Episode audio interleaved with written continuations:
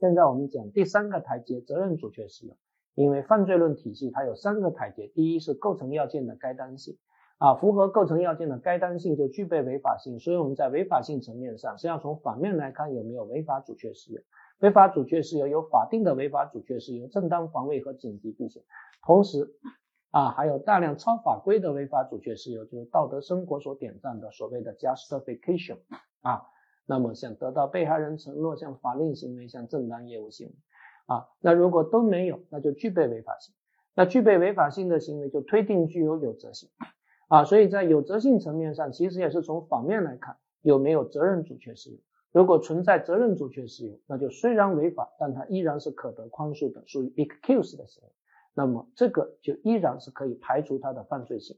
那么责任主确适用。那比较常见的责任主却，一个是责任能力的主却，啊，小朋友啊，精神病人呢，那么在这种情况下，虽然实施了违法行为，但是他依然是可得宽恕的，因为他理性能力有限嘛，啊，所以大家首先注意责任能力的主却啊，那主要是年龄和精神啊疾病，年龄跟责任能力，二零二一年有着重要的修改，因为我们部分的下调了刑事责任年龄。啊，所以同学们想一想，小朋友是不是天生就是良善的啊？小孩是不是从一出生开始就是天使？各位同学都是从小孩啊度过的，你觉得你从小的时候就是天使吗？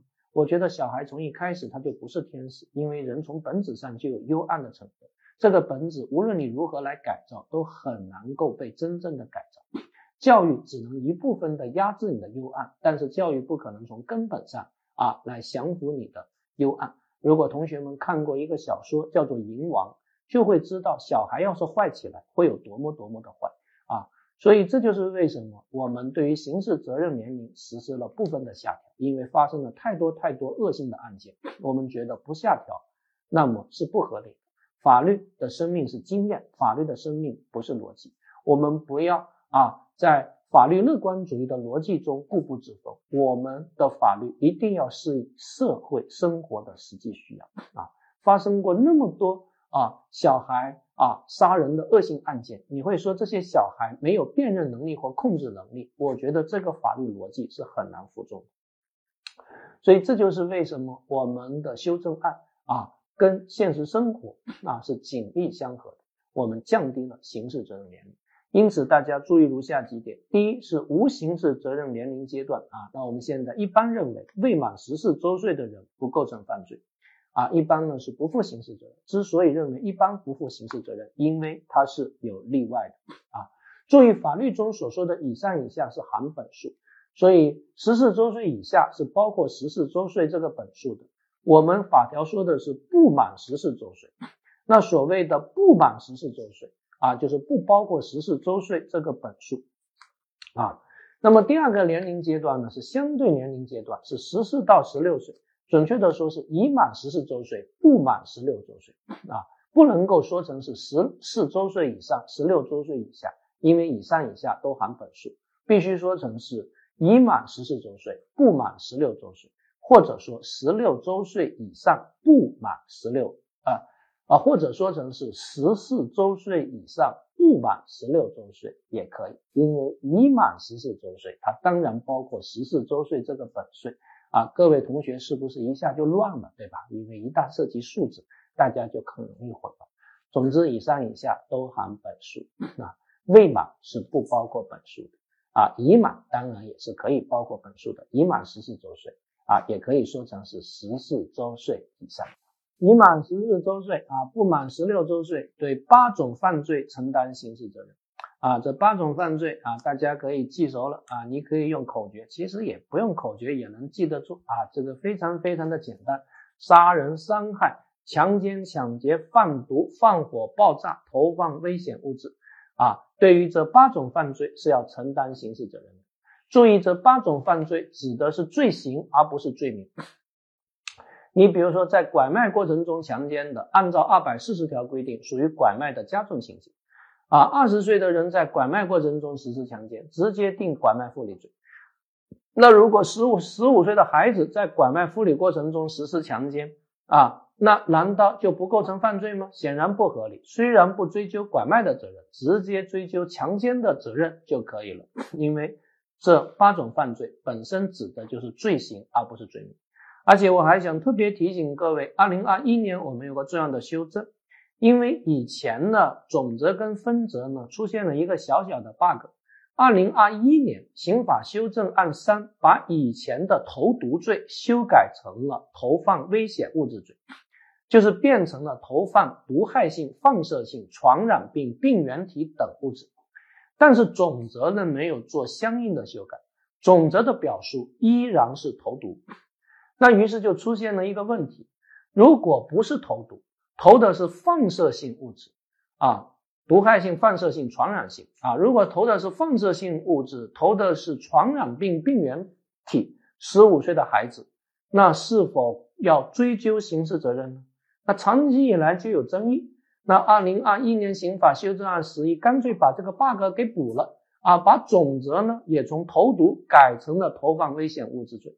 所以，十五岁的小朋友投放危险物质，比如说，十五岁的小朋友不想上学啊，在老师啊的办公室上装了一个啊这个探矿仪，探矿仪有放射线，天天对着老师体内照，看看老师体内有没有矿，结果把学校八十个老师啊全都给照出病了，那十五岁的小朋友就可以直接构成投放危险物质罪。啊，这个提醒各位要特别注意啊，要特别注意。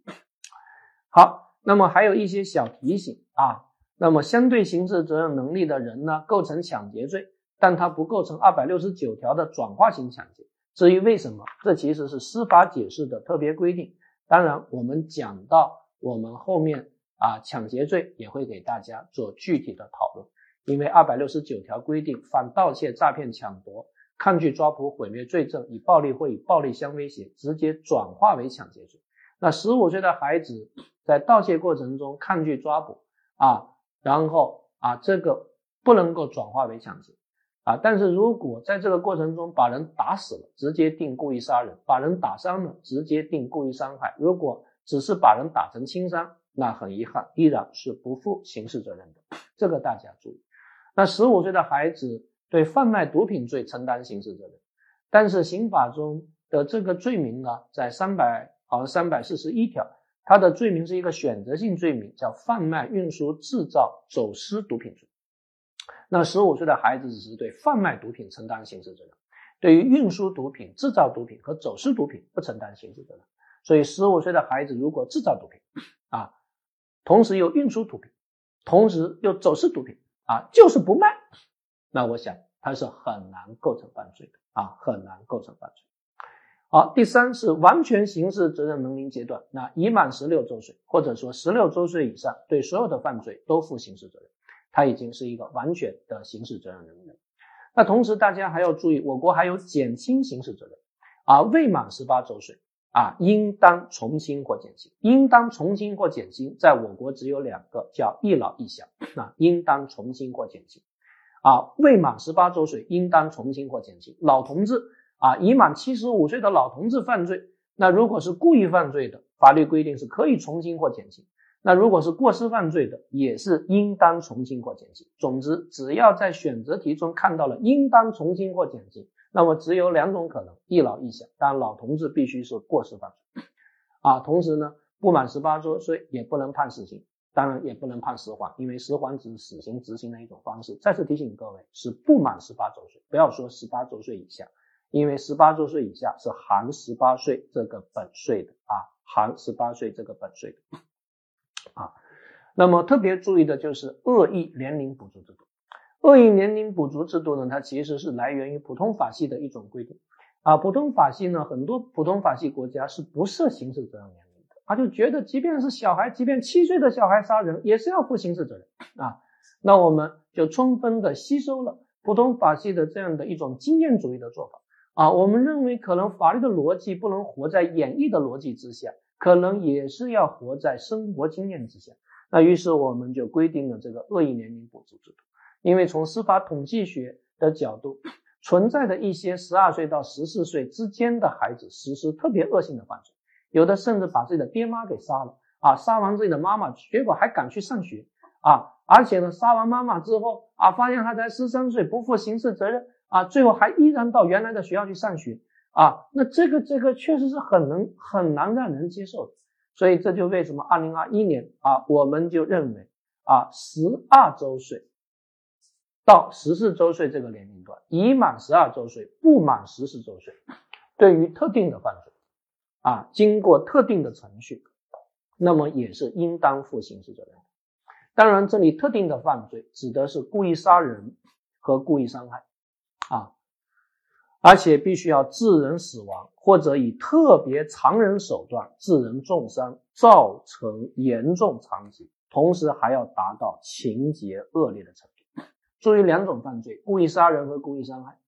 啊，故意杀人和故意伤害呢，他必须要达到的一个结果，就是或者是致人死亡啊，或者呢是采取特别残忍手段导致了他人的重伤，造成了严重的残疾，要达到这两种程度。啊，还要附加一个条件，就是情节恶劣啊。比如说，十三岁的小朋友不想去上学啊，结果就在学校投毒啊，毒了一百个老师，但是老师都没毒死啊，都是未遂的这样一种状态啊，没毒死。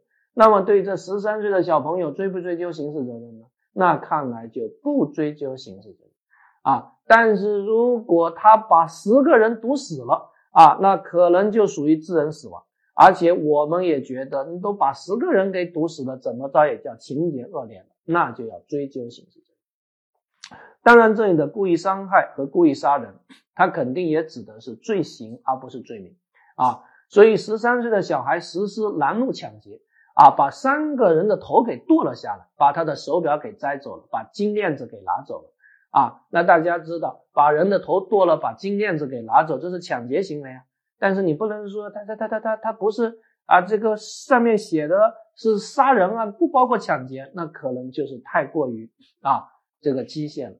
我们啊法条上啊所说的，各位可以翻到八十九页。那法条说的啥呢？啊，这个已满十二周岁不满十四周岁犯故意杀人、故意伤害罪，我们认为这依然指的。是罪行而不是罪名啊，所以十三岁的小孩把别人的头给割了，把金链子给拿走了，依然可以理解为是故意杀人行为啊。那么这致人死亡，同时情节恶劣啊，那经过特定的程序就可以追诉。这里的所谓的特定程序，就必须要经最高人民检察院啊，要报最高人民检察院核准啊，要报核。啊，注意这个报核在某种意义上是一种行政程序，因为所谓的报核就是要逐级报送，基层院报中级院，中级院报高级院，高级院最后报最高人民检察院。啊，两种特定的犯罪，啊，要达到严重的结果啊，同时还要情节恶劣，经过特定的程序，我们是可以进行追诉的啊，可以进行追诉。那同时，二零二一年的刑法修正案啊，还特别的说过。那如果没有达到刑事责任能力人，虽然不负刑事责任，但要责令其家长和监护人啊加以管教，必要的时候可以进行专门的矫正教育。这个也是为了和预防未成年人犯罪法呢保持一致啊，因为我们取消了收人收容教育制度，我们改为了啊矫正教育制度。啊，我还想特别的提醒各位啊。呃，看到九十页啊，这里面要注意几个问题。刑法第十七条说的周岁啊，它一定说的是生日的第二天，而不能是生日的当天。而我们说一个人负不负刑事责任呢？他肯定说的是行为时，而不是结果时有没有达到刑事责任年龄。所以这个可能也是大家要特别特别注意的。因此，真题二零一五年和二零一六年就曾经考过两道题，我觉得出的非常非常的好，各位可以看一下这个试一试。甲在不满十四周岁的时候安放炸弹，炸弹与甲已满十四周岁后爆炸，导致多人伤亡。问甲对此负不负刑事责任？那很明显啊，这个呢虽然在不满十四岁的时候安放炸弹，但是在十四周岁以后。他有一个拆除义务，所以他的不作为行为是持续在十四周岁以后，因此一定是要追究刑事责任。然后再看到二零一六年有一道题，说丁在十四周岁生日当晚故意砍杀张某，后心生悔意，将其送往啊医院抢救。二零一六年的题目，而且那个时候也没有恶意年龄补足制度啊，即便有恶意年龄补足制度，单纯从这个条件来说，也不能说是情节恶劣啊，特别残忍，对吧？啊。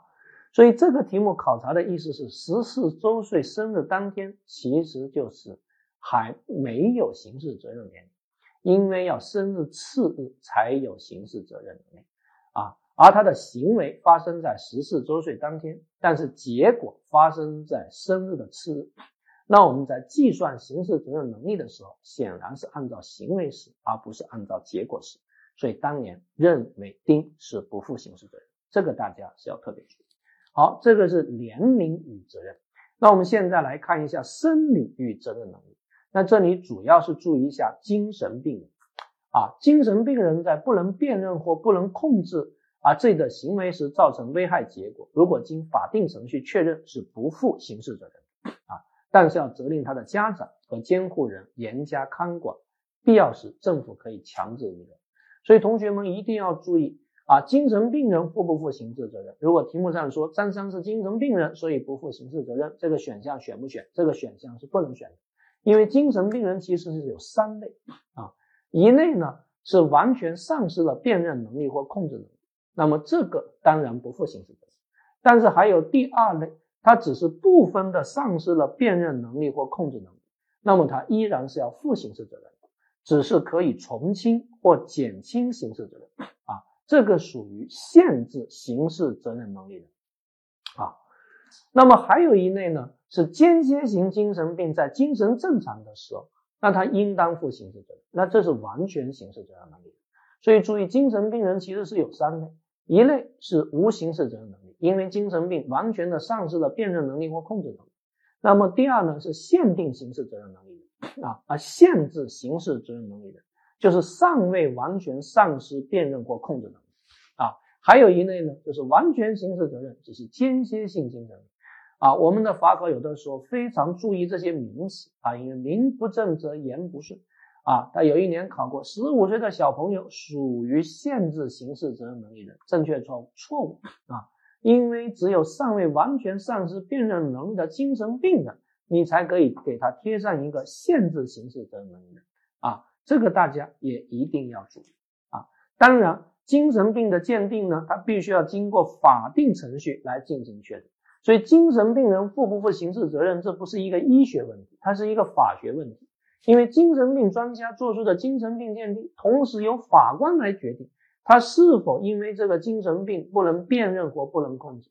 所以，这不是一个医学问题，这依然是一个法律问题啊，是由法官来加以决定的啊。所以张三啊说他杀了十个人，他的律师说这是一个精神病啊啊，那做不做这个精神病鉴定，那是法官来决定的啊，不是说你说他是精神病，他就是精神病了，对吧？啊，杀了十个人，啊，还把十个人啊的的的的头给煮了吃啊啊，说为什么呢？说说说说说因为啊，我我我我我考究了一下啊，我的祖先。啊，是商纣王啊，所以我必须要效仿我祖先商纣王来煮人头吃啊。那你说这个人有病吗？这个人不一定有病啊，所以呢，他不一定啊，你就认为他是精神病人。所以这个大家呢是要特别注意啊。那么第二呢，精神病人是在不能辨认或不能控制自己行为的时候造成危害结果，不负刑事责任。法律说的是或，而不是和。也就是说，只要丧失了辨认能力或控制能力的任何一种能力，都将导致无刑事责任能力。而且还有一个重要的考点是，必须是在行为时丧失了辨认能力或控制能力，才不负刑事责任，而不是结果时啊，而不是结果时。所以，如果张三杀人的时候精神正常，但是在逃跑过程中，啊，因为被追赶了啊，这个被通缉了三年，神经兮兮，最后得了精神病。那么在这个时候要不要负刑事责任呢？我们认为是要负刑事责任的啊，甚至可以判处他死刑啊。但是问题是什么时候执行死刑呢？啊，我个人觉得还是应该把他的病给治好才能执行死刑。有人说这不是虚伪吗？但是人类的司法啊，在很大程度上我们啊这个这个必要的浪费是要保留的啊！你不要说它是虚伪，因为只有人会虚伪啊。我们人为什么要穿着衣服？你说认为穿着衣服就是虚伪吗？啊，这是人性尊严的一种体现。因为惩罚你必须是要尊重你啊。只有当你意识到自己的行为是错误的时候，我们对你的惩罚才是有意义的啊。如果你已经疯掉了，那对你的惩罚其实是没有意义。所以一定要把你治好，治好了再对你进行惩罚啊。那请大家注意我刚才的表述，在杀人的时候精神是正常的。在逃跑过程中疯了，要不要负刑事责任？我们认为是要负刑事责任，这个是毫无疑问的啊。只不过判处你死刑也是可以的，只不过死刑的执行必须等你病治好了再来行刑。好，呃，关于精神病人啊，他还有一个更为有趣的考点啊，就是在精神正常时杀人，结果在杀人的过程中发病了。在发病的过程中又把人给干掉了，啊，这个呢在德国曾经发生过，叫鲜血陶醉案，啊，这哥们杀人，啊，捅了对方几刀，对方喷出来了鲜血，结果鲜血令他陶醉，陶醉令他更多的捅，他形容到一种美学的感受，啊，捅了八十多刀，最后彻底疯掉了，把对方彻底捅死了。那各位觉得这哥们构不构成犯罪？这都不需要学习法律，你用用你的直觉，你问问你从来没有学过法律的妈妈啊和你的祖母啊，问问你爷爷构不构成犯罪啊？你说这都不构成犯罪，那还得了啊 啊？那我们想肯定是要构成犯罪的，妥妥的故意杀人罪。如果这都不构成犯罪，那就别学法律了啊！那你的法律逻辑我看跟垃圾差不多，对吧？所以这里的一个关键就在于。啊，你在杀人的时候是正常，但在杀的过程中出现了一个偏离啊，你发疯了，这叫 A 干 B 啊，B 又干 C，在疯的时候把人杀掉了，那这是 A 加 B 干 C 还是 B 干 C 呢？我认为这是 A 加 B 干 C，因为这个偏离并不重大，那因此可以构成故意杀人罪的既遂。但是还有一年就考了一道啊更为有趣的题目啊。说你在抢劫的过程中疯掉了啊，最后对对方实施了这个性侵啊，那要不要追究性侵的责任呢？那我们觉得可能就没法追究性侵的责任了，就只能追究抢劫的责任啊，因为这个偏离可能是比较重大的啊，这个偏离是比较重大的啊。当然，我这里面有一个想一想啊，张三在实施伤害的过程中突然疯掉了。结果把对方的头给揪了下来，各位觉得要不要承担责任啊？那我个人觉得啊，这个还是要承担责任，因为杀人跟伤害本来就是在伤害的范围内重合的。即便你认为对死亡结果是过失的，那不也是故意伤害致人死亡吗？啊，所以大家注意这个小提醒：如果行为人欲实施 A 罪，但是在实施 A 罪过程中突发精神病，丧失了责任能力，最后实施了 A 罪，这个偏离不重大。行为人依然构成 A 罪的既遂，但如果行为人准备实施 A 罪，在实施 A 罪过程中突发精神病，丧失了责任能力，最后实施了 B 罪，那我们认为这个偏离是重大的，成立 A 罪的未遂，但可能对 B 罪不承担故意的责任。当然，如果 A、B 有重合部分，那么在重合部分内，主客观是可以统一的。故意伤害跟故意杀人在伤害的范围内是可以重合的。好，醉酒啊，醉酒。各位可能都喝过酒，那么大家知道，其实人喝多了，辨认能力或控制能力确实是下降的。但是能不能因为辨认能力或控制能力下降，就导致你的责任能力降低呢？如果可以导致的话，我看所有的人犯罪之前都会喝点酒，因为本来酒壮熟能胆。所以很明显，喝不喝酒是你可以控制的。这个其实可以理解为一种自招危险的行为啊。所以醉酒是不能够啊。导致你责任能力降低的，那刑法也说的非常非常的清楚，醉酒的人应当啊负刑事责任。但是醉酒其实有两种类型的醉酒，一种是生理性醉酒，生理性醉酒其实就是所谓的喝多了啊，那他其实是不能够作为啊法定的从宽理由，只是在司法实践中有的时候可以作为酌定的从宽理由啊。总之，醉酒的人要负刑事责任。那还有一种呢，是病理性醉酒。病理性醉酒其实就是一种精神病，这哥们一闻酒立马疯掉了，把人给杀了。那在这种情况下，因为他是精神病那么可以按照精神病的出罪适用。但是如果你知道你有病理性醉酒，依然利用你的病理性醉酒去杀人，那其实也属于制造危险啊。那当然还是要负刑事责任。这在刑法理论中一般被称之为原因自由行为。什么叫做原因自由行为？原因自由行为这个名词本身就非常非常的有意思，就是你在实施杀人的时候是不自由的，因为你丧失了辨认能力或控制能力。但是导致你不自由的原因是可控的。导致你不自由的原因是自由的，所以这叫原因自由行为。因为你喝不喝酒啊，你喝不喝酒让自己发疯，这个原因是可控的。所以原因自由行为呢，它可能有如下的两种现象：一种是故意的原因自由行为，一种是过失的原因自由行为。啊，故意的原因自由行为呢，就是故意的啊让自己疯掉，实施了一个故意犯罪。那显然全案就理解为故意犯罪。啊你知道自己有病理性醉酒，然后请领导吃饭，一口一口闷，然后把领导的头给咬了下来，那这就是妥妥的故意杀人罪。那还有一种呢，是过失的原因自由行为。过失的原因自由行为，它其实又分为两种啊，一种呢是故意让自己陷入无能力状态，实施了一个过失犯罪。那最典型的例子就喝酒喝多了，然后开车把人给撞了，开车把人撞了是交通肇事罪。啊，但是喝酒是故意的，那全案也评价为过失犯罪，交通肇事罪。那还有一种呢，就是过失的疯掉，实施了过失犯罪，那当然也理解为过失犯罪。啊，有人可能从逻辑上说，那是不是还会存在一种过失疯掉实施的故意犯罪？这在逻辑上可能，但是在经验上不太可能。啊，所以呢，它其实就包括这三种现象：一种是故意疯掉实施故意犯罪，全案理解为故意犯罪。一种是过失疯掉实施的过失，一种是故意疯掉实施的过失犯罪，全案理解为过失犯罪。还有一种是过失疯掉实施的过失犯罪，全案理解为过失犯罪。所以有一年就考了一道题：张三从来没有吸毒，第一次吸毒，结果就疯掉了，把人给咬死了。问如何定性？答案给的是过失致人死亡罪，因为他是第一次吸毒，所以是过失陷入无能力状态。但是如果是啊这个这个瘾君子啊吸了二十年毒。结果又一次吸毒，吸嗨了，啊，以为别人要攻击自己，结果把对方打死了，啊，问如何处理？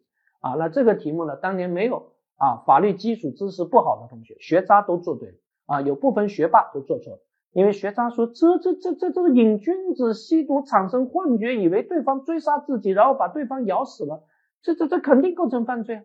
你问问你妈是故意犯罪还是过失犯罪？我估计你妈妈也会觉得是故意犯罪，肯定是故意犯罪嘛，对吧？但是有些学霸就学错了啊，有些学霸呢就说这个可能得在逻辑上进行分析，因为他产生了认识错误，以为对方要来攻击自己，把对方打死，所以那好像是假想防卫，假想防卫排除故意，有过失定过失啊，那就属于过失，那就相当于罗老师讲的故意疯掉实施了过失犯罪。相当于罗老师讲的故意喝酒，最后实施的交通肇事罪，全案评价为过失犯罪，所以最后选了过失犯罪，啊，这就是学傻了啊！因为只强调逻辑，但不强调经验，而且其实你所强调逻辑呢，也是一个错误的逻辑，因为各位同学一定要注意假想防卫的性质，假想防卫它其实属于什么？它属于责任降低使用，所以假想防卫。它其实就是故意犯罪，在构成要件阶段，它就是故意的构成要件，同时还具备违法性。只是在责任论中，因为他假想防卫，他的故意降格为过失或者降格为意外事件。所以，当你长期吸毒产生幻觉，以为对方要追杀你，实施了所谓的防卫，这不就是故意疯掉实施故意犯罪吗？那因此还是应该理解为故意犯罪啊！我请各位一定要注意。好，那么最后一个呢是又聋又哑的人和盲人，那么这是可以属于减轻刑事责任啊，他可以从轻减轻或免除处罚。因为如果聋哑人，尤其是先天的聋哑人，因为他受教育程度跟一般人不一样，所以他的规范啊认识能力跟一般人不一样。那这里面注意，他必须要又聋又哑，不能只聋不哑。而盲人一般是双目失明，不包括独眼的，而且通常都是先天型的，而不是后天型的啊。所以法条说的是可以，而不是应当。